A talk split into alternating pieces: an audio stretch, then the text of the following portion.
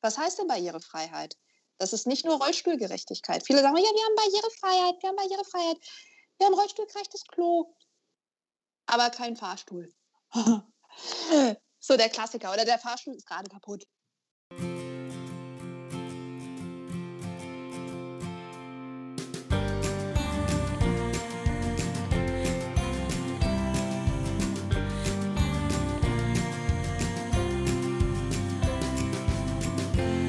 Die grüne Brille. Frischer Wind für Wopswede. Moin zusammen und herzlich willkommen bei einer neuen Folge von Die grüne Brille, der Podcast des Grünen Ortsverbandes Wopswede. Ja, ich bin Caro und ich sitze hier heute wieder mal virtuell zusammen mit unserer Vorstandssprecherin Almut und wir freuen uns sehr über unsere heutige Gesprächspartnerin ähm, sind sehr, sehr glücklich und stolz, dass sie sich die Zeit für uns genommen hat, denn sie hat wirklich genügend anderes zu tun. Sie ist in Langenhagen geboren, hat in den Niederlanden studiert, als Au pair in Marseille gearbeitet und eine Ausbildung zur Fremdsprachenassistentin absolviert. Die Arbeit hat sie sogar bis nach Shanghai gebracht. 2010 wurde sie Mitglied von Bündnis 90 Die Grünen. Ein Jahr später wurde sie direkt in den Stadtrat von Hannover gewählt, wo sie sozialpolitische Sprecherin war. Bei den Landtagswahlen in Niedersachsen 2013 war sie Direktkandidatin im Wahlkreis Hannover-Linden. Sie ist außerdem Sprecherin der Landesarbeitsgemeinschaft Soziales Niedersachsen und Sprecherin der Bundesarbeitsgemeinschaft Behindertenpolitik. Ab 2017 arbeitete sie unter anderem für Phyllis Polat und Belit Onay sowie für Sven Christian Kindler. Seit 2019 sitzt sie als Abgeordnete im Europäischen Parlament. Sie ist dort Vizevorsitzende des Ausschusses für Beschäftigung und soziale Angelegenheiten, stellvertretendes Mitglied im Ausschuss für Auswärtige Angelegenheiten, die einzige weibliche Europaabgeordnete mit sichtbarer Behinderung und Vorsitzende der Interparlamentarischen Gruppe von Menschen mit Behinderung des Europäischen Parlaments. Sie ist Katrin Langsiepen und wir wollen heute mit ihr über Inklusion und das vor allem in der Politik sprechen. Dieses enorm wichtige Thema liegt uns hier im Ortsverband sehr am Herzen und ich glaube, wir haben eine sehr, sehr tolle Gesprächspartnerin hier gewinnen können und es wird ein sehr interessantes Gespräch. Also legen wir direkt los. Ja, herzlich willkommen hier bei uns, Katrin. Schön, dass du da Moin. bist, dass du dir die Zeit genommen hast für uns. Ähm, genau, wir haben ja jetzt gerade gehört, wie, äh, was du alles in deinem Leben schon äh, gemacht und erreicht hast und äh, dass es dich bis in das Europäische Parlament getrieben hat. Aber kannst du uns ein bisschen den Beginn deiner Laufbahn äh, als Politikerin erzählen? Was hat dich dazu getrieben, in die Politik zu gehen und wie war der Start für dich? Mhm. Also ich wollte ja nie in die Politik, ne? Also ich fand das ja immer irgendwie äh, äh, suspekt und nee, also nein, Parteipolitik, also Parteipolitik, es gibt ja auch außerparteiliche Politik.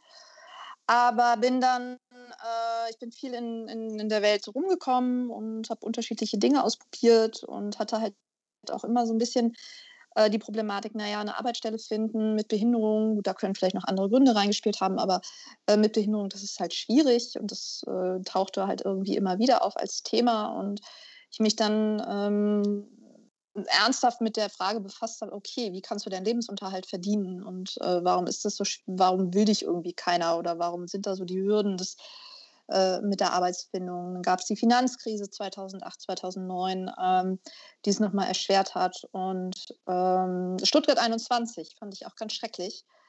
Und ähm, das war also, als, als da der Park, die Bäume gerodet wurden und äh, die Polizei mit Wasserwerfern in so eine demonstrierende Gruppe reingegangen ist, wo ja auch ein Mann erblindet ist und es war eine angemeldete Schülerinnen-Demo und das war für mich so der ausschlaggebende Punkt, so du musst irgendwie aktiv werden, allein Einzelkämpferin da sein, das bringt dich nicht voran und ähm, hatte halt immer mit den Grünen geliebäugelt und das war dann auch immer mehr und mehr so meine, meine Partei und mit meinem 30. Geburtstag regelrecht äh, dann den, den Grünen beigetreten. Ähm, das war noch äh, in Großburg-Wedel.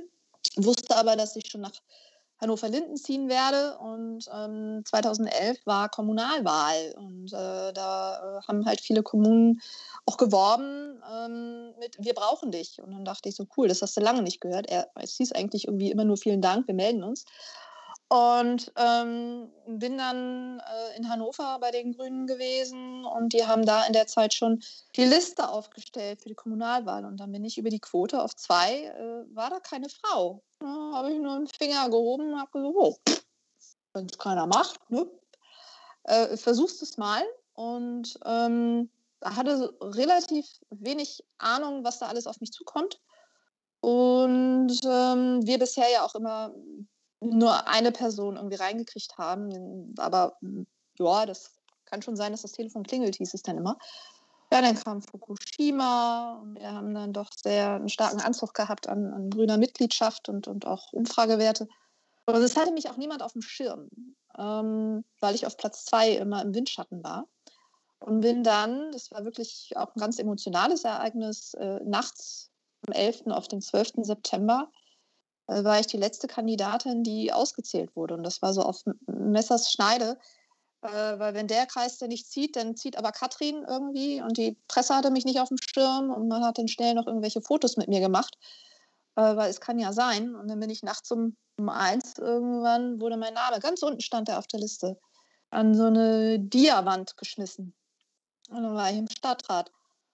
Und ähm, dann habe ich so, ja, Sozialpolitik, ich war vorher sozial engagiert, bin ich halt in den Sozialausschuss rein, war die sozialpolitische Sprecherin, aber auch immer halt der Grünen äh, 2010 beigetreten, auch ganz viel mit Soziales LAG, Soziales Niedersachsen, da war ich lange die Sprecherin. Das ist so meine, meine Heim-LAG, BAG Behindertenpolitik auf Bundesebene. Das sind so die beiden AGen, denen ich beigetreten bin und auch immer noch, ja, LAG schaffe ich jetzt nicht aktiv zu sein, das ist irgendwann nicht mehr machbar, aber das waren so die Gründe und dann die Nischen, in die ich mich dann begeben habe und habe bis März 2019 konstant Kommunalpolitik gemacht. Ja, wow. Nochmal kurz vielleicht für die äh, ZuhörerInnen, die äh, nicht so in den, der grünen Bubble äh, drinstecken. LAG ist die Abkürzung für Landesarbeitsgemeinschaft und BAG eben dann für auf Bundesebene Arbeitsgemeinschaften. Das ist eine Organisationsform innerhalb der Partei, wo eben Menschen sich zu bestimmten Themengebieten treffen und äh, da so sogenannte Thinktanks im Grunde für die Partei genau. sind. Ne? So kann man das, glaube ich, sagen. Das heißt, du bist so direkt einmal ins kalte Wasser gesprungen, was uns hier in Worpswede ja so auch ein bisschen äh, bevorsteht, weil wir ja nun auch ja. Äh, ein Ortsverband sind voller Leute, die noch in keinem Kommunalpolitik oder bis auf wenige Ausnahmen noch in keinem kommunalen äh, Parlament gesessen haben. Das heißt, wir hoffen, dass wir dann im September, Oktober auch äh, ins kalte Wasser äh, eintauchen dürfen. Ähm, du hast gesagt, du hast es sich von vornherein äh, für die Grünen äh, entschieden gehabt. Äh, wie bist du da äh, dann ähm, aufgenommen worden? Also war die Behinderung damals ein Thema? Hat irgendjemand angezweifelt, mhm. dass das eine gute Idee ist, dass du auf den vorderen Listenplatz gehst mit der Behinderung? Oder war das alles gar kein Thema und wurde. Nee, also das ist nie ein Thema gewesen. Ähm, ich habe mich am Anfang umgeguckt, wer macht das bespielt das Thema, ähm, gibt es zum Thema Arbeit, Menschen und Behinderung. Aber ich auch immer ähm, darauf geachtet habe und es mir auch wichtig war, das gesamtsozialpolitische Spektrum zu bespielen. Also ich bin Sozialpolitikerin. Ähm, die Themen wie politische Teilhabe, das, was wir heute diskutieren, das war vor, das war vor zehn Jahren, als ich beigetreten bin, war überhaupt nicht Thema. Ähm, das waren innerhalb der BRG Behindertenpolitik, aber ähm, dass wir jetzt sagen, wie, wie ähm, schaffen wir hier Angebote, ähm, das war nie ein Thema gewesen. Und das war auch, dass man auch nicht in die Richtung geht, ja, dann, dann machst du da so ein Alleinstellungsmerkmal draus. Ist es auch ist schwierig, äh, ist es denn so ein, so, so ein Betroffenheitspolitik, machst du Betroffenheitspolitik? Es kann ja, was heute als super positiv und, und proaktiv äh, gesehen wird, äh, und Diversity in aller Munde ist, also Vielfalt in aller Munde ist, war ja vor zehn Jahren, vor über zehn Jahren. Wir haben jetzt 2021, ähm, vor über zehn Jahren überhaupt gar nicht in der Debatte. Und ich dann geschaut habe, äh, wie, wie schaut es sozialpolitisch aus. Da waren dann immer meine Forderungen, ja, Hartz IV äh, hat sich totgelaufen. Da war ja Hartz IV gerade mal beschlossen, also politisch nicht erfunden, aber beschlossen die Agenda war da ja noch nicht so alt. Und ich bin da mitten kurz nach der Agenda-Einführung, bin ich äh, in den Sozialbereich reinge reingesprungen. Ähm, das war schon Wüstenlandschaft, wenn man mal ganz ehrlich spricht. äh, das haben wir halt, da hat sich auch eine Partei verändert und das war, ist für mich jetzt auch nochmal eine Bestätigung, langen Atem haben. Themen, die vor zehn Jahren kein Schwein interessiert haben, äh, überhaupt keine, keine Relevanz war, auch die Leute, auch die Kompetenzen, die, die Expertise vielleicht in dem Bereich so gar nicht wirklich sichtbar war, das haben wir heute. Also es hat sich ja auch was entwickelt, es ist ja auch was nach vorne gegangen.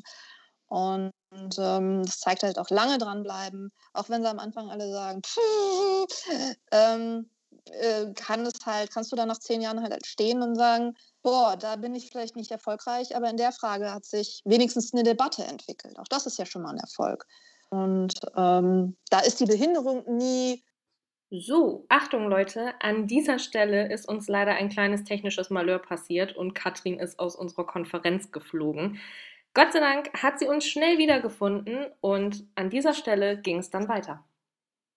Genau, nein, äh, wir sind stehen geblieben bei, äh, hat die Behinderung eine Rolle gespielt? Ähm, nein, ich bin ähm, wegen meiner Inhalte vielleicht nicht gemocht worden, nicht gewählt worden oder habe Stimmen vielleicht auch hier und da mal von jemandem nicht bekommen, weil sie meine Nase doof finden, weil sie meine politischen Ideen doof finden. Aber ich habe nie vermittelt bekommen, außerhalb, innerhalb der Partei, äh, wir finden das grenzwertig, wenn du hier kandidierst. Das okay. kann ich nicht behaupten. Das ist ja schon mal schön zu hören. Ne? Trotzdem ist es ja so auf kommunaler Ebene, also wenn ich jetzt bei uns vor Ort gucke, aber auch wenn man so ein bisschen weiter in die Runde guckt, ist es doch relativ selten, dass man Menschen mit einer sichtbaren Behinderung ähm, findet. Bei uns im Kreis ist es tatsächlich so, dass wir in einem anderen, noch neuer gegründeten Ortsverband eine ähm, äh, Parteikollegin haben, die tatsächlich ähm, eine sichtbare Behinderung hat, auch eine Sprachbehinderung hat, die jetzt da auch für den Gemeinderat kandidiert und auch inzwischen bei uns im, im äh, neu gewählten Kreisvorstand ist. Aber das ist doch auch eine Ausnahme äh, über alle Parteien und auch die anderen Ortschaften äh, im Kreis weg. Was glaubst du, woran liegt es, dass, äh, dass so wenige Leute äh, mit Behinderung sich in die Politik trauen oder werden sie vielleicht da gar nicht reingelassen. Also ähm, woran mhm. könnte es liegen und was können wir daraus schließen, was können wir besser machen, damit wir ähm, zugänglicher werden in dieser Richtung? Ich meine, wir haben als Partei uns das ja auch vorgenommen mit unserem Vielfaltstatut, dass wir das wollen. Mhm. Aber was können wir da an konkreten Schritten unternehmen, damit das auch gelingt? Ja, die Diskussion hatten wir ähm, schon öfters und dass ähm, man versucht hat zu analysieren und das machen wir auch gerade auf Niedersachsen-Ebene, auch mal zu analysieren, was sind so die Gründe. Fehlende Barrierefreiheit ist ein Grund. Wenn in einem Orts- oder wenn ein Ortsverband da tagt, wo ich mit meinem Rollstuhl nicht reinkomme, ja, dann ist es die erste Hürde. Ich kann natürlich auch den Ortsverband verstehen, ähm, und, und das ist, wo wir uns neue, neuen Aufgaben widmen und Herausforderungen äh, annehmen müssen.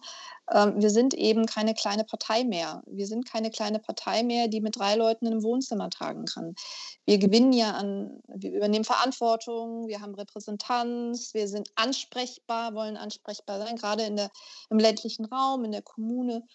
Ähm, das sind das, da gibt, das kann auch ein Ortsverband nicht einfach stemmen. Das, das muss man auch ganz klar sagen. Und das ist ja, was ich auch in den jeweiligen Gremien, ähm, was wir da auch ges gesagt haben, was wir uns ja auch auf die Fahnen geschrieben haben, das muss, wenn wir über Finanzierung sprechen, ähm, so ein Vielfaltscent, ähm, den wir einführen, ähm, wie schaffen wir es, dass, dass Mitgliedschaften äh, niedrigschwelliger sind? Ähm, kann dann man äh, vielleicht im Nachbarort tagen, wo der Ort äh, rollstuhlgerecht ist, aber es vielleicht etwas mehr kostet, ähm, dort, dort zu tagen? Wie kann man das sehr finanziert hinbekommen? Wie kann man, ähm, und ich, da, weil das ja auch jetzt ein öffentlicher Raum ist, wo wir, wo wir sprechen, das sind ja Fragen, die man sich stellen muss als Verband, als Verein, als Institution. Also das ist, das ist so der, der, der Grund. Eine Website, die vielleicht nicht ähm, barrierefrei ist, wo ich das nicht erkennen kann, wann ihr euch trefft, ich das nicht lesen kann. Ähm, also wie schafft man barrierefreie Webseiten? Äh, oh, ihr habt einen Aufruf gepostet, da sind aber keine Untertitel. Ihr wollt, dass mehr Menschen mit Behinderungen zu euch kommen, aber ich kann euch nicht hören. Ich habe keine Untertitel. Es ist so, das sind, das sind mal so die, die ersten Platten oder deutlichen, sichtbaren ähm, Hürden. Dann ist es auch oft, ähm, das werde auch ich gefragt, ähm, ein politisches Mandat, es ist Verantwortung, es ist Ähm, man braucht ein gutes Zeitmanagement. Man hat ja nebenbei noch irgendwie einen Job. Man hat ja nebenbei noch irgendwie Familie. Und, ähm, und je höher du kommst, ist auch die, die Frage, schaffe ich das? Dass man sich das, dass sich das auch behinderte Menschen selber stellen. Wir haben ja zwei Frauen, eine aus Bayern und eine aus Baden-Württemberg, die im Rollstuhl sind, ähm, die in den Bundestag, also wo es, glaube ich, ganz gut aussieht, dass das was wird mit, äh, mit ihnen. Und sie haben halt auch niemanden, den sie fragen können. Ich bin ja auch erst frisch im EP und dann kann man so irgendwie die Erfahrung ein bisschen runterbrechen. Es ist viel Reisen, ähm, es ist die Tatsache, oh, wir haben eine LAG-Sitzung. Ähm, die tagt dann in Emden, aber der Bahnhof ist nicht barrierefrei. Ich komme da gar nicht hin zu euren Sitzungen oder zu den LAG-Sitzungen. Ähm, ich kann mir die Mitgliedschaft, ich äh, lebe von der Erwerbsunfähigkeitsrente, ich kann mir vielleicht die Mitgliedschaft gar nicht leisten, muss aber Mitglied werden, um als Delegierte für eine LDK aufgestellt zu werden, um da vielleicht äh, auf einer BDK wählen zu dürfen. Ähm, das fängt ja ganz, ganz niedrigschwellig an, weil die von der Basis aus schicken wir die Leute äh, auf die jeweilige Ebene. Und wenn ich mir, wenn ich da nicht rankomme, wenn ich das nicht bezahlen kann, ähm, dann sind es die ersten Hürden. Und das kann man versuchen abzumildern dass man sagt, ey, komm, wir machen in dem Fall vielleicht auch mal eine Zoom-Konferenz. Aber natürlich möchte auch ein Mensch mit Behinderung nicht immer sagen, naja, ich mache es mit der Zoom-Konferenz, sondern ich will ja auch Menschen sehen, ich will ja teilhaben. Und dann müssen wir auch gut aufpassen, dass es nicht heißt, naja, bleib du ruhig zu Hause, der Raum muss ja nicht barrierefrei sein, bleib du mal schön zu Hause, kannst ja per Zoom reinkommen. Das ist die Sorge, was, was da einige haben. Und, und da muss man dem auch entgegenwirken, dass es eine Möglichkeit ist für. Das kann man weiterhin so äh, weiter betreiben, aber das ist, es muss auch immer noch die andere Option geben. Und das sind so die Hürden, ähm, finanzielle Hürden, räumliche Hürden ähm, und ähm, dass man niemanden hat, der das schon mal vorgeturnt hat. Äh, schaffe ich das? Das ist ja auch eine Verantwortung. Aber dann schaffe ich das mit den Reisen aber nicht. Und das ist auch ein politisches Mandat, aber das geht dir in der Kommune genauso. Das ist kein 9-to-5-Job. Da gehst du in den seltenen Fällen, oh, äh, 17 Uhr Feierabend.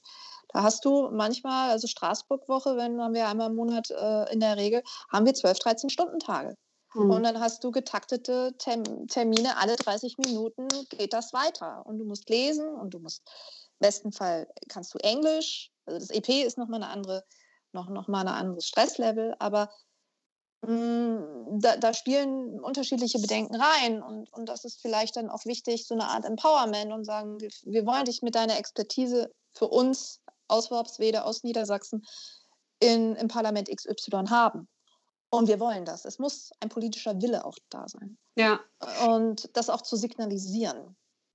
Ich finde, da hast du ein gutes Stichwort auch genannt, dieses, äh, dieses Vortouren, also dieses Vorbild sein, Vorbilder haben, zu sehen, wenn die das geschafft hat, dann habe ich vielleicht ja auch mal eine Chance, das zu schaffen.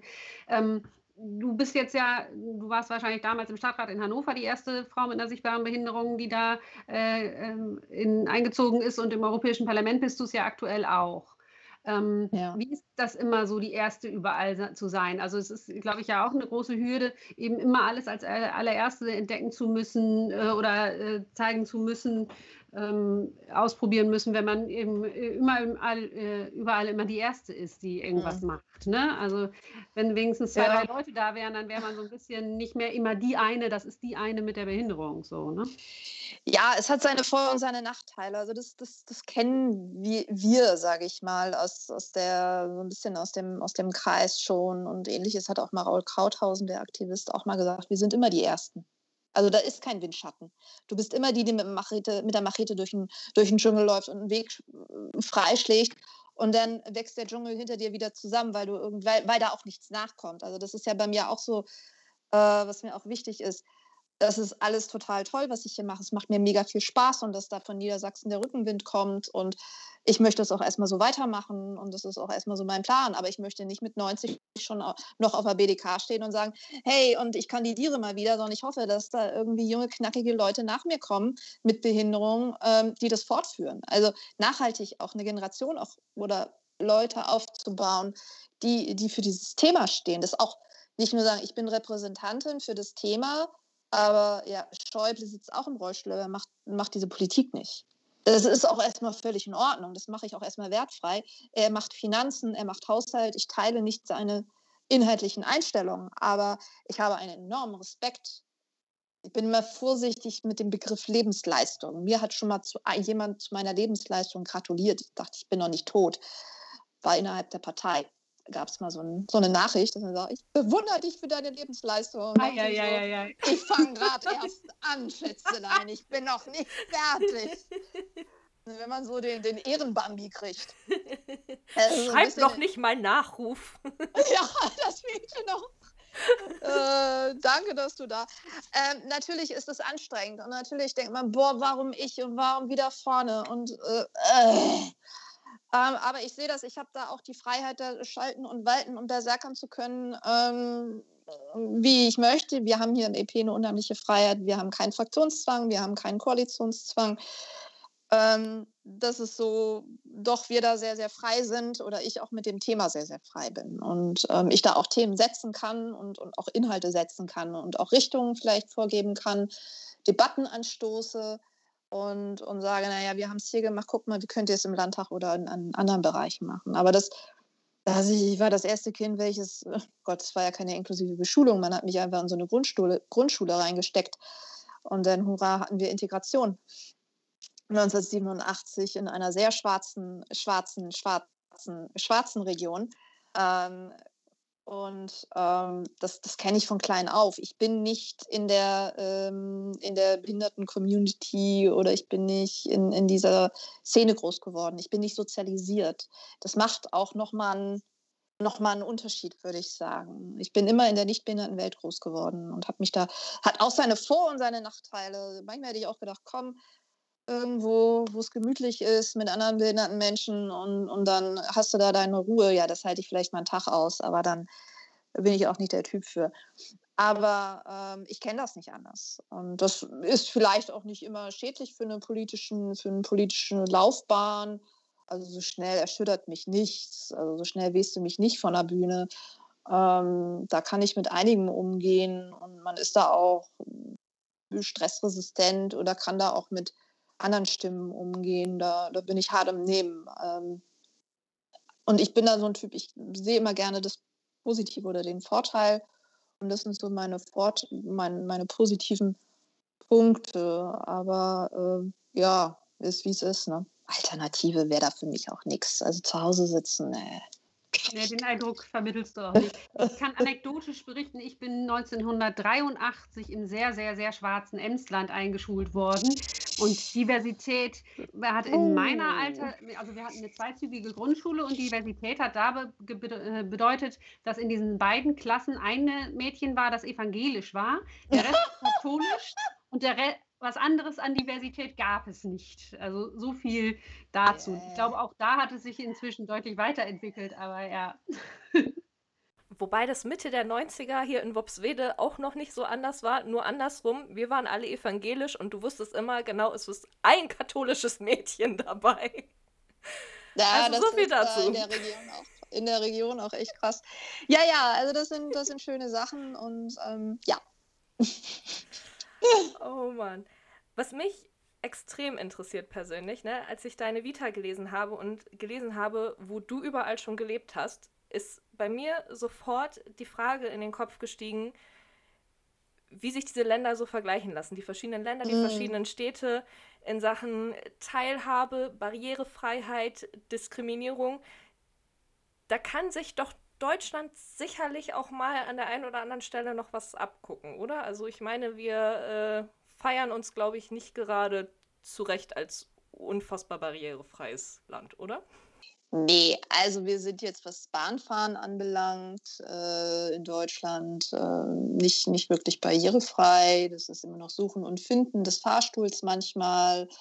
Ähm, aber wie, wie gehen andere Länder mit Menschen mit Behinderung um? Das ist die Umgangsweise auch. Ähm, na, ich sag mal, ich war in Tel Aviv, das ist eine bunte Stadt, da bin ich nicht aufgefallen. Jerusalem, wenn du durch die Altstadt läufst, ja, da, da gibt es keine Barrierefreiheit, da gibt es nur Stufen. Ähm, und ähm, die Sichtweise, da ist man auch in, in Israel, war ich sechs Monate ähm, und da war es immer ganz witzig. Ich habe in einem Kibbutz gearbeitet und die waren immer, viele waren der Meinung, das arme Kind, was muss sie da hart arbeiten? Ich habe immer gesagt, das ist hier frei, also ich mache das, man, nannt, man, nannte uns ja auch Freiwilligendienst oder Freiwillige, Volunteers, äh, war ja keine Zwangsarbeit. Und ähm, ich habe das Ding freiwillig gemacht. Aber das war dann manchmal so, oh Gott, das arme Kind muss hier so hart arbeiten. Ähm, aber da war so die Message, du machst nichts, du wirst nicht bevorteilt, du wirst nicht benachteiligt. benachteiligt. Hatte da zum ersten Mal so mein Erlebnis von Gleichberechtigung. Und wenn du was nicht kannst, dann mach den Mund auf und dann sag es. Äh, Frankreich habe ich in Marseille gelebt, oben in den Nordvierteln, würde ich sagen, da war die Behinderung mein Schutz. Ich glaube, da, also ich, ich habe einen Platz angeboten bekommen von Leuten, da würde man vielleicht auch mal die Straßenseite wechseln, so äh, Goldkettchen und, und manchmal war ich da die einzige Frau im Bus, auch manchmal die einzige Weiße. Äh, auch nochmal, ähm, noch wie es sich anfühlt, wenn deine Hautfarbe eine ganz andere ist. Ähm, Nord-Marseille oder Marseille ist halt westafrikanisch, nordafrikanisch geprägt. Ähm, aber ich war immer äh, das, das war immer, ich habe immer einen Platz im Bus bekommen. Die haben mich dann angeguckt und haben gesagt, Madame, asseyez-vous, ne, setzen Sie sich. Das habe ich, gibt wahrscheinlich dann böse Mails, aber würde ich mal so äh, grob überschlagen.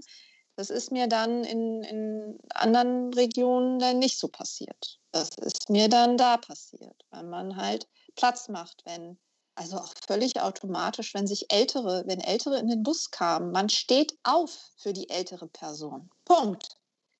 Und da waren dann auch manchmal wirklich Typen wie aus einem Gangster-Rapper-Video, Musikvideo, die dann da standen und gesagt haben, bitteschön.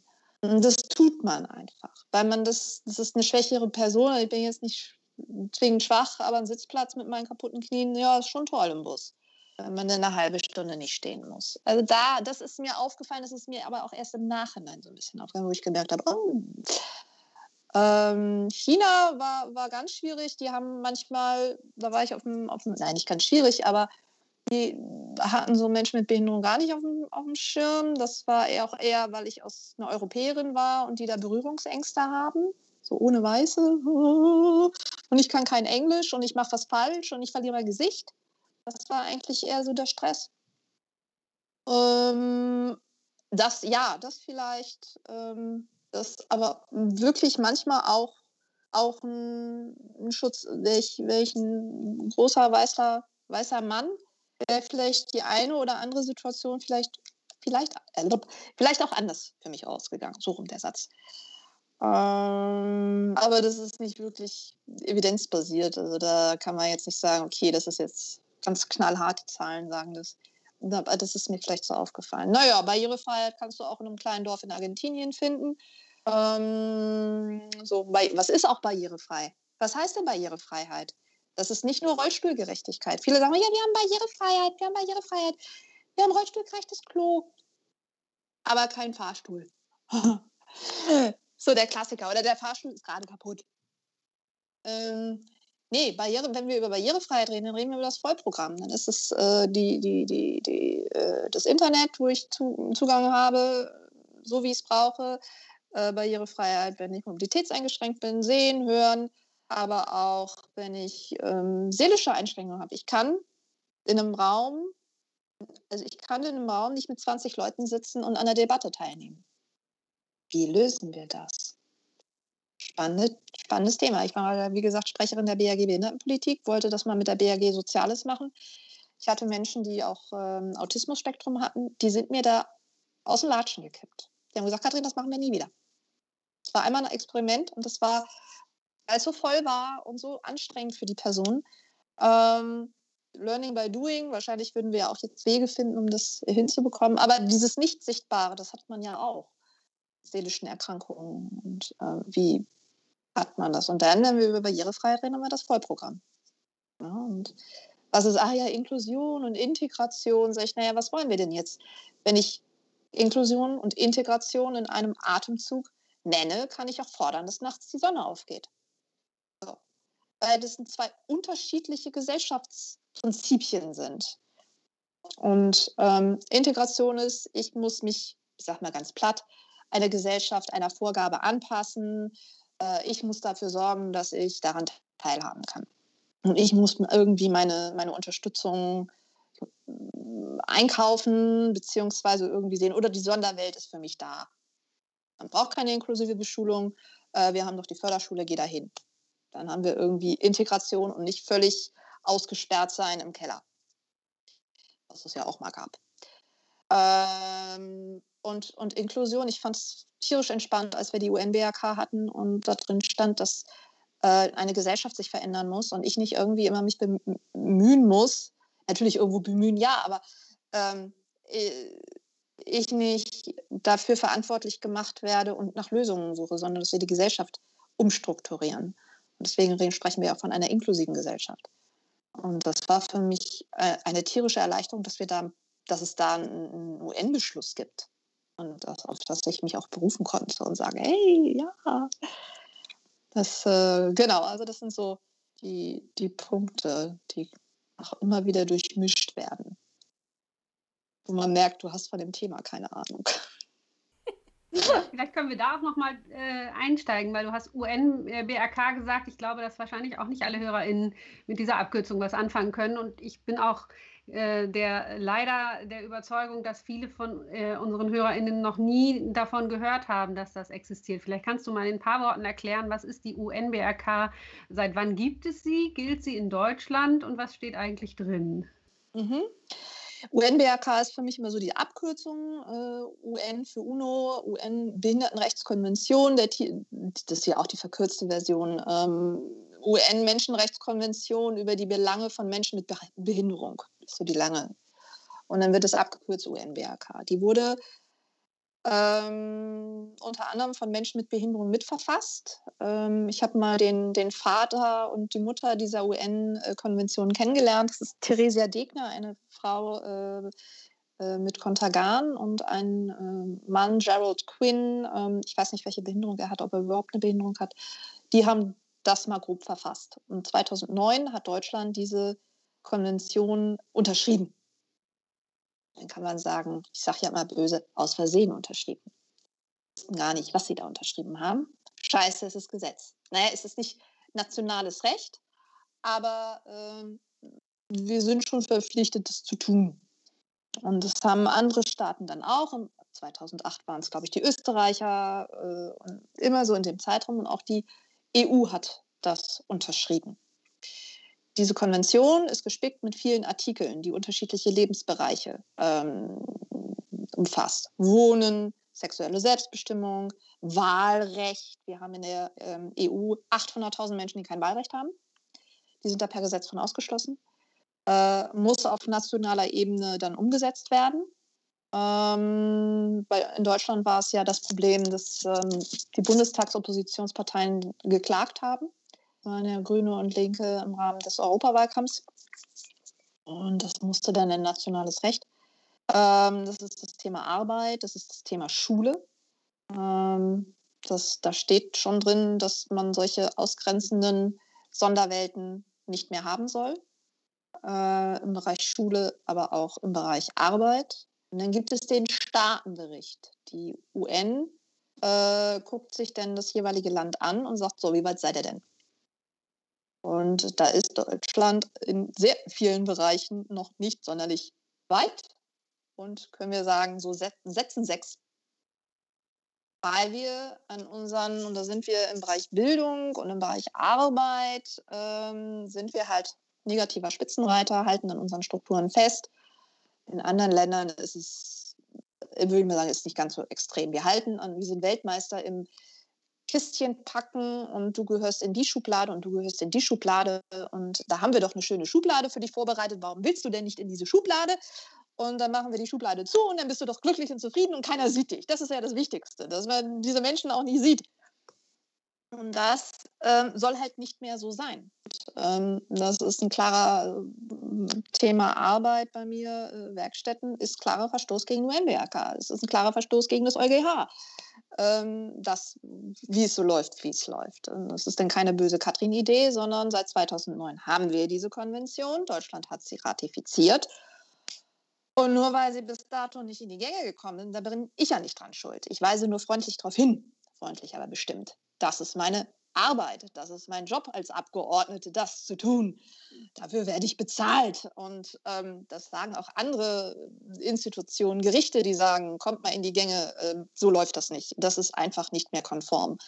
Und darauf ist ja noch oft, ja, Grüne wollen das ja, Grüne haben ja. Nee, nee, nee, nee, nee. Das äh, ist nicht so rum nicht. Wir versuchen nur, Gesetz in, in Maßnahmen zu gießen.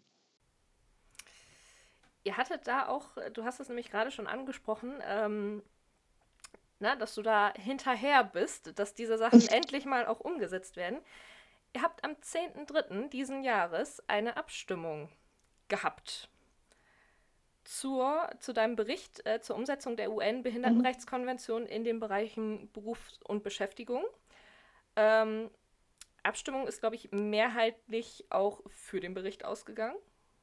Und äh, ja, magst du da noch mal ein bisschen drüber erzählen? So, weil mhm. gerade das sind ja wirklich so deine dir auch sehr wichtigen Punkte und die glaube ich auch, ähm, ne, man denkt immer so, ach, Behindertenwerkstätten, das ist doch total toll, ne? Es gibt Firmen, die sich damit rühmen, dass sie ja ihre Klamotten zum Beispiel in Deutschland produzieren lassen, in Behindertenwerkstätten und alle denken, oh, das ist eine total super Sache, die Kinder in Indien müssen nicht irgendwie Zwangsarbeit leisten, so, ne, verkürzt ausgedrückt. Äh. Und äh, du weist da ja ein bisschen auf die Realität drauf hin, weil auch das ist ja nun mal äh, ein Thema, was eigentlich nicht so geschmeidig läuft und so schön ist, wie sich das immer für nicht behinderte Menschen gerne mal darstellt, ne? Ja, ähm, wo, wo fange ich an? Ähm, der Bericht. Äh, der Bericht ähm, ist so, ich habe, äh, man bekommt von der Kommission, von einem Sekretariat, das ist ganz normaler Vorgang, weil wir keine Initiativ, äh, keine Initiativfunktion haben. Ich kann jetzt nicht eine Anfrage schreiben, also so in dem, wie man das aus anderen Parlamenten kennt. Ähm, hieß es, okay, wir müssen mal einen Bericht verfassen zu einer Richtlinie aus dem Jahr 2000, alles sehr, sehr trocken äh, Menschen mit Behinderung und Arbeit. Und dann dachte ich so, will ausgerechnet ich mich jetzt dann mit dem Thema befassen? Ist das so klug? Und, naja, und dann war da aber kein anderer. Und was ist, wenn ich das überhaupt nicht will? Ja, dann geht es an die Nazis. Und dann haben wir gesagt, nein, der Bericht geht nicht an die ID Group. Das sind bei uns Lega Nord, AfD, Front National, so diese ganze braune äh, Soße. Und dann haben wir gesagt, ich mach's. Und ähm, haben dann äh, alle NGOs und Vereine kontaktiert und haben gesagt, komm, wir machen hier einen runden Tisch und brainstorm mal, was euch zu dem Thema einfällt. Und da waren die European Blind Union, ähm, European of the Deaf, also alle europäischen Behindertenverbände. Und haben dann einen Bericht verfasst mit ähm, vielen, vielen Punkten. Intersektionalität war uns ein großes Thema, äh, war uns total wichtig. Also queere Menschen und Behinderung, Romney und Behinderung, ähm, also so Doppeldiskriminierung, Frauen, Mädchen mit Behinderung. Ähm, und haben so, so einen Ist-Zustand gemacht, äh, der sagt halt, Frauen mit Behinderung sind noch weiter von Arbeitslosigkeit und Ausgrenzung betroffen als Männer. Wir haben aber auch ein, ein großes Leck an, an Zahlen. Es gibt halt kaum Statistiken. Das ist auch echt ein Problem. Wo kriegen wir die Zahlen her? Ähm, wenn du dich nicht mit einem Ausweis, sage ich mal, wenn du den nicht beantragst, fällst du auch als Mensch mit Behinderung äh, so nicht in die Statistik. Ja? Und du bist nicht verpflichtet, das zu tun. Ähm, du kannst den Ausweis beantragen, musst es aber nicht. Und hatten dann ähm, eine, eine, große Runde, bestimmt ein halbes, dreiviertel Jahr und habe da einen Entwurf gemacht. Und es ist auch politisch sehr, sehr gut angenommen worden. Es ist von anderen Fraktionen sind Änderungsanträge, das ist so das Spielchen, was man dann kennt, äh, kommen Änderungsanträge rein und das ist wirklich sehr, sehr gut erarbeitet und abgestimmt worden. Und ähm, wir haben auch eine Version in leichter Sprache. Ich möchte, ein, möchte eine Version in leichter Sprache haben und ähm, da ist dann ein Vertreter der konservativen Gruppe, gab eine E-Mail, der geschrieben hat, ich habe das ja in so einer Kindersprache gelesen. Ne? Also das geht ja gar nicht das geht ja gar nicht. Das ist ja respektlos dem Parlament gegenüber. Und ich dachte, oh, der erste Gegenwind kommt. Ich habe auch mit weitaus mehr Gegenwind gerechnet. Ähm, und ähm, dann haben aber die äh, Abgeordneten das in der EPP relativ so für sich geklärt, weil da auch ein Mann mit Behinderung war. Der hat ihm dann mal den Sinn und Zweck von leichter Sprache erklärt. Und dann war nachher so die End, äh, Endaussage, okay, einmal lasse ich das noch durchgehen, aber das kommt jetzt nicht immer wieder vor. Ne? Und ich so, das ist meine politische Aufgabe, dass das eigentlich hier in jedem Papier drinsteht. Und wir haben da sehr gut politisch zusammengearbeitet und es war einer der entspanntesten und erfolgreichsten ähm, Arbeiten, die wir hatten. Und das war über die Fraktionsgrenzen hinweg und ist auch nachher in dem so abgestimmt worden. Was ist da alles drin? Was steht da drin? Wir wollen ähm, ja ein Auslaufen der, der Einrichtungen, äh, die der UNBRK entgegenstehen. Wir sagen Auslaufen, da fordere ich dann immer einen Ausstiegsplan, äh, aber auch, dass wir erstmal sagen, gut, äh, wie ist es mit Arbeitnehmerinnenstatus in den, in den Werkstätten? Die Menschen haben keinen Arbeitnehmerinnenstatus, sie haben keinen kommen da halt keinen Lohn. Das ist aber auch erstmal nicht Sinn und Zweck der, der Konstruktion. Die Werkstätten wurden von, von Eltern ähm, gegründet, die sich halt Sorgen machen, ähm, was wird aus meinem Kind, wenn ich nicht mehr bin, weil wenn du zwei, wenn du 20 Jahre in der Werkstatt arbeitest für wenig Geld, sage ich mir, es wird wenig ausgezahlt, aber du bekommst Kindergeld, du bekommst die Grundsicherung, alle möglichen Sozialleistungen, das ist das Argument. Sie sagen, wieso? Finanziell geht es euch doch gut. Ja, finanziell bin ich am Ende des Tages mit einer Rente echt gut, also pff, 1,3, 1,5. Also es ist, ist, nicht schlecht, was man da an Rente bekommt. Da müssen andere ganz schön lange für stricken. Aber du bist halt ausgeschlossen aus der nicht, von der nicht behinderten Gesellschaft. Und, und die Aufgaben, die du da meistens tust, sind jetzt äh, nicht die, die, die allerbesten oder allerklügsten Aufgaben. Ähm, der Ausstieg aus diesen Werkstätten äh, liegt bei 1%, obwohl es die Aufgabe ist der Werkstätten, da, äh, sich stärker darum zu kümmern. Und wenn wir eine 1 zu 1 Begleitung hätten, also das zeigt es ja auch, wenn da jemand sitzt, der sagt, ich, ich stehe morgens mit dir auf und wir laufen von einem Betrieb zum anderen und, und ich mache wirklich eins zu eins Individualbetreuung mit einer festen Ansprechperson für den Betrieb, für die Unternehmen, aber auch für die Menschen mit Behinderung, dann kann das was werden. Ähm, auch Angebote schaffen. Ich bin ein Betrieb, ich ähm, will jemanden einstellen, wo kriege ich, krieg ich Fördergelder her, wo kann ich äh, den Bildschirm mit, dem, also den besonders großen Bildschirm für meine blinde Mitarbeiterin bekommen und äh, dass der Bildschirm übermorgen bei mir auf dem Schreibtisch steht und nicht nach einem Jahr. Also auch ganz klar, wie kann man Unternehmen unterstützen, wie kann man äh, junge Menschen unterstützen. Bisher ist es halt auch häufig noch die Tatsache, dass wir in Förderschulen noch da sind, dass diese Schülerinnen eins zu eins klassenweise in die Werkstatt reingehen. Und, ähm, das ist ein Konstrukt, welches wir hinterfragen sollten, müssen. Und das ist für viele schon eine Herausforderung, das kritisch zu hinterfragen. Äh, da macht man sich nicht immer Freunde und da sind auch viele Vertreter, die sagen, nö, das sehen wir aber anders. Aber es gibt auch eine große Bewegung mittlerweile, die ähm, die das alles in Frage stellt und auch junge Menschen, die inklusiv beschult wurden, auch gar nicht mehr in diese Werkstätten wollen. Die sagen, ich bin unter nicht behinderten Menschen groß, also so wie ich, bin sozialisiert, ich bin ganz anders sozialisiert. Was soll ich da? Ja. Und ähm, das zu hinterfragen und kritisch zu beleuchten, so wie du das ja auch richtig gesagt hast, äh, dass das eben nicht alles alte Sonnenschein ist und dass man die Strukturen hinterfragen muss. Und ich finde, das ist, was Urgrün ja auch ist äh, Dinge zu benennen, auch Wege natürlich aufzuzeigen. Nicht nur sagen, scheiße, bitte abschatten, ähm, sondern äh, wie kann das aussehen? Und da haben wir mit der Atomenergie ja dieselbe Debatte. Ne? Also wir können ja gar nicht ohne, ohne Atomstrom, das geht ja gar nicht. Da brauchen wir ja Brückentechnologie, auch wenn man das Ende der Brücke nicht sieht.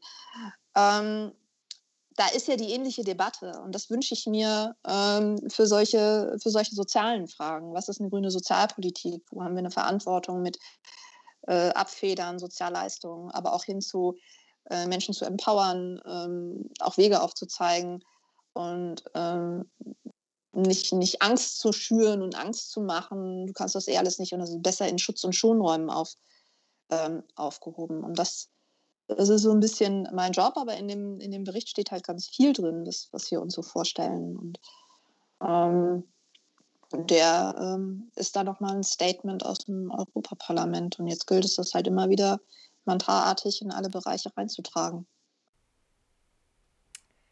An der Stelle sei auch nochmal gesagt, ähm, das auf deiner Internetseite, die wir natürlich äh, gerne auch in unsere Shownotes hier mit reinpacken, wenn der Podcast dann online geht. Da ja auch noch ein bisschen ausführlicher genau. etwas zugeschrieben steht ne, und ein paar Punkte auch erläutert sind eben aus diesem Bericht. Ich, ich fand es sehr augenöffnend. Ähm, ich habe nämlich zum Beispiel äh, da auch die Forderung nach einem EU-weiten Behindertenausweis gelesen. Ja. Und habe da dann erst gelernt, dass wir zwar sonst in der EU äh, alles Mögliche äh, schön regeln und, und gleichschalten können in Sachen, äh, wie hat Gemüse auszusehen und sowas. Aber Behinderungen sind irgendwie von der Definition her Ländersache scheinbar. Also ja. Frankreich ja. kann Behinderung anders definieren als, als Deutschland. Warum? Es gibt, das haben wir ja auch gefordert, eine, eine Harmonisierung der, äh, des Behindertenstatus, um, ich das, wenn ich das so jetzt richtig ins, ins Deutsche übersetze, ähm, dass ich eben nicht, wenn ich in Deutschland äh, mal gelebt habe, da habe ich einen Ausweis bekommen, da bin ich zum Gesundheitsamt, habe vom Amtsarzt vortanzen, habe dann einen Behindertenstempel draufgekriegt, GDB 50 und hast ein H oder so, noch ein Buchstabe. Ähm, und dann ist es in Frankreich ganz anders, wenn ich da arbeite, studiere, äh, lebe oder ich lerne einfach äh, jemanden kennen und ich arbeite vielleicht gar nicht vor Ort äh, in Frankreich, sondern äh, Freizügigkeit. So. Und was wir am Beispiel des Führerscheins sehr schön hinkriegen, ich zeige dann, ich habe ja mal irgendwo eine Fahrschule besucht. Und diese Fahrschulen sind ja, äh, wenn sie nicht äh, in irgendeinem Bananen, also wirklich in einer bösen Bananenrepublik, äh, wo du sagst, naja, du machst nur zweimal Brumm Brumm und dann drückst du jemandem einen Backstisch in die Hand und dann hast du einen Führerschein. Also wir haben ja hier in, in, in, in der Europäischen Union schon, ähm, ja, ein Führerschein ist ein Führerschein. Warum geht das nicht auch für, für einen EU-Ausweis? Und der soll aber kommen, beziehungsweise da ist, das ist äh, ein sogenanntes Flaggschiff in der, in der EU Disability Strategy, die jetzt veröffentlicht wurde, der Behindertenstrategie der neuen.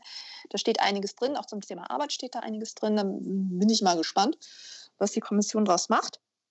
Dass wir sagen, wie sieht denn dieser Ausweis aus? Was kann ich denn damit machen? Kann ich dann in Frankreich, in Italien oder irgendwo in, in der EU dann vergünstigt ins Kino gehen?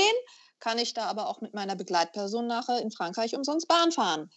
Äh, welche Leistungen stecken da drin. Und dann ist dann, dann ist, muss man ganz genau gucken, en Detail, wie kann das aussehen. Und da sind wir jetzt gerade so ein bisschen hinterher und ähm, beobachten den, den Verlauf. Äh, was auch ganz schlimm ist, ist äh, das Thema, äh, das ist im Verkehrsausschuss gewesen, war ja im April, April, Mai, Mai, ähm, endgültig die Fahrgastrechteverordnung äh, wurde diskutiert. Das heißt und abgestimmt. Das heißt, wenn ich ein Mensch mit Assistenz bin ähm, oder mit äh, Unterstützungsbedarf, komme ich ja nicht einfach so hop-on, hop-off in den Zug. Nö, da brauche ich ja Hilfe von der Bahn. Diese Hilfe musst du aber bestellen. Und wenn du aber, wenn deine Mutter morgen Geburtstag hast und du musst, hast es verschützt mit dem Datum oder mit dem Reservieren und in dem Moment ist vielleicht an dem Tag niemand, der dich da äh, in, den, in die Bahn reinbringt, dann fährst du eben nicht Bahn. Punkt. Pech gehabt. Ähm, Bahnhöfe, die, die nicht rollstuhlgerecht sind, ähm, die, die nicht zugänglich sind, immer wieder Baustellen. Also das Thema Bauen, Mobilität, das ist, was du halt auch konkret siehst, wo es dann hakt. Ähm, das sind so, also die Möglichkeiten, die ich als EU-Bürgerin habe, die haben halt nicht alle. Geflüchtete Zugang, äh, allgemeiner Asylstatus, äh, Europäische Union, alle Menschen gleich, hast du halt nicht. Und der Sozialbereich ähm, ist halt, so ist die EU nicht wirklich strukturiert, es ist eine Wirtschafts- und Finanzunion, aber so nach und nach, ähm, Schritt für Schritt, ähm, entwickelt sie sich auch zu einer in kleinen Schritten zu einer Sozialunion. Die Mitgliedstaaten haben massiv Angst, da ihre Kompetenzen zu verlieren. Aber ich kann nicht sagen, ey, Reisefreiheit und du kannst arbeiten, wo du willst, aber dann, äh, wenn du arbeitslos wirst oder dir irgendwas passiert, äh, dann ist wieder Nationalstaat äh, angesagt. Das funktioniert in einer globalisierten Welt. Das sieht man ja auch, dass es nicht funktioniert. Äh, und das ist, das ist das Problem. Wir kämpfen äh, für einen EU-weiten Mindestlohn. Das ist ein Kraftakt. Kindergrundsicherung bei Schattenberichterstatterin wird im Rat blockiert.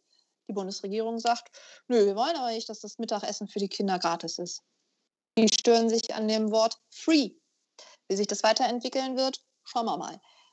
Wir haben Bundestagswahl. Es ist verdammt wichtig zu gucken, wer in den Nationalparlamenten das Sagen hat ähm, und, und da im, im Verkehrsausschuss sitzt. Mobilität. Wäre vielleicht unter einer grünen Regierung, äh, werden Verhandlungen dann etwas anders aussehen, wenn wir eine grüne Verkehrsministerin haben, Verkehrsminister in solchen Verhandlungen, Landwirtschaftsminister, Ministerin. Die gab, ja gut, das ist jetzt erstmal äh, blockiert, aber dass es verdammt entscheidend ist, wer in diesen Nationalparlamenten sitzt, um dann Europapolitik zu machen. Und das heißt dann immer, ja, und ihr in Europa. Sag ich, du, ich habe meinen Job gemacht. Und wen meint ihr denn mit ihr in Europa? Meint ihr das Parlament, das Kontrollgremium, was wir sind, die Kommission, die Verwaltung? Nervige Verwaltung hast du auf allen Ebenen, die nicht wirklich, ähm, also wo du anstoßen musst. Das ist aber das Konstrukt und so funktioniert das Prinzip. Und dann hast du noch eine dritte, eine dritte Truppe, das ist dann der Rat. Und dann kann man gucken, okay, wie viel Macht hat ein Rat? Äh, welche Kompetenzen haben wir, haben wir nicht? Und ähm, dann ist es klar die Bundesregierung. Also es ist die Bundesregierung, die die Antidiskriminierungsrichtlinie auf EU-Ebene blockiert. Wir haben unseren Job gemacht. Ähm, das Wasserschutzrahmenrichtlinie, ähm, dass, dass es heißt, okay, äh, wir haben die Vorgaben, ihr müsst sie umsetzen. Und wenn ihr sagt, die Regeln gelten nicht für euch, ja, dann haben wir ein Problem. Und dann gibt es eine fette Strafe oder ein, ein, ein Vertragsverletzungsverfahren. Äh, aber das sind natürlich auch wieder immer lange Wege. Aber um es nochmal klar zu machen, es ist verdammt entscheidend, wer in diesen Nationalparlamenten sitzt und da mitverhandelt am Tisch. Das finde ich ein hervorragendes Schlusswort, dass wir sozusagen äh, voller Energie auf, äh, uns in diesen Wahlkampf stürzen, um eben dafür zu sorgen, dass ab dem Herbst in Deutschland eine Bundesregierung mit einer Kanzlerin Annalena Baerbock äh, ist, die eben auch auf europäischer Ebene ganz viele Projekte ja. weiter voranstoßen kann. Ähm, und wir kämpfen parallel dafür, dass wir hier im Ort in Worpswede eine starke grüne Fraktion in den Gemeinderat bekommen, um toi, auch toi. vor Ort äh, das, was wir an unseren Projekten und insbesondere eben auch an Barrierefreiheit und Inklusion hier vor Ort äh, umsetzen können, dass wir auch dafür kämpfen wollen. Vielen Dank, Katrin. Ja, hat mir Spaß gemacht. Zeit geht so schnell um. Ja, dann drücke ich euch die Daumen äh, vor Ort mit, mit all eurem mit all euren Projekten und, und, Vorhaben und dann hoffentlich sehen wir uns irgendwann auch mal wieder live und in Farbe. Das wünsche ich mir auch, ja.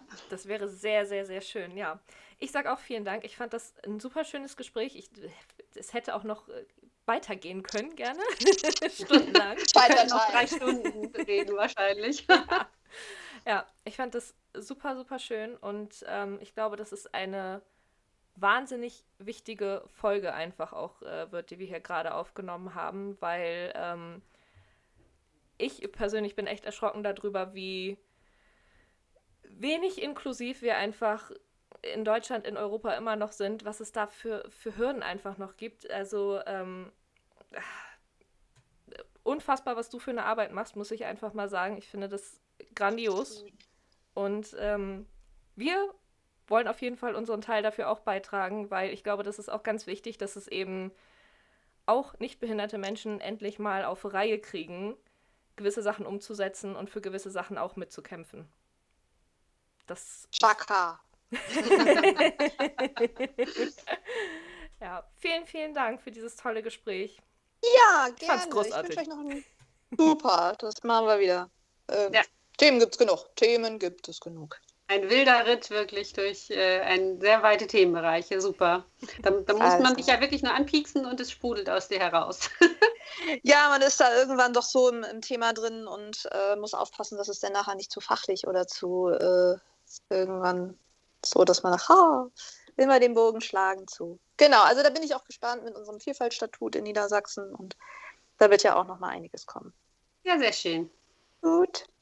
Dann dir noch einen schönen Abend. Wünsche ich euch auch. Bis dann. Bis dann. Tschüss. Tschüss. Damit sind wir nun auch am Ende dieser Folge Die grüne Brille. Ich hoffe, ihr fandet es genauso spannend und interessant wie ich. Und an dieser Stelle nochmal ein großes Dankeschön an Katrin, dass sie sich die Zeit für uns heute genommen hat. In den Show Notes findet ihr den Link zu ihrer Internetseite und ich persönlich empfehle euch auch sehr, ihr auf Instagram zu folgen, um weitere spannende Einblicke in ihre Arbeit zu bekommen. Ja, Wenn euch unser Podcast generell gefällt, dann abonniert ihn doch gerne. Dann wisst ihr immer Bescheid, wenn eine neue Folge online kommt. Hinterlasst uns gerne Feedback. Geht gerne auf grüne-wobswede.de. Dort findet ihr alle wichtigen Infos, kommende Veranstaltungen und natürlich auch die Links zu unseren Social Media Kanälen. Wir freuen uns immer, mit euch in Kontakt zu treten. Bis zum nächsten Mal. Ciao!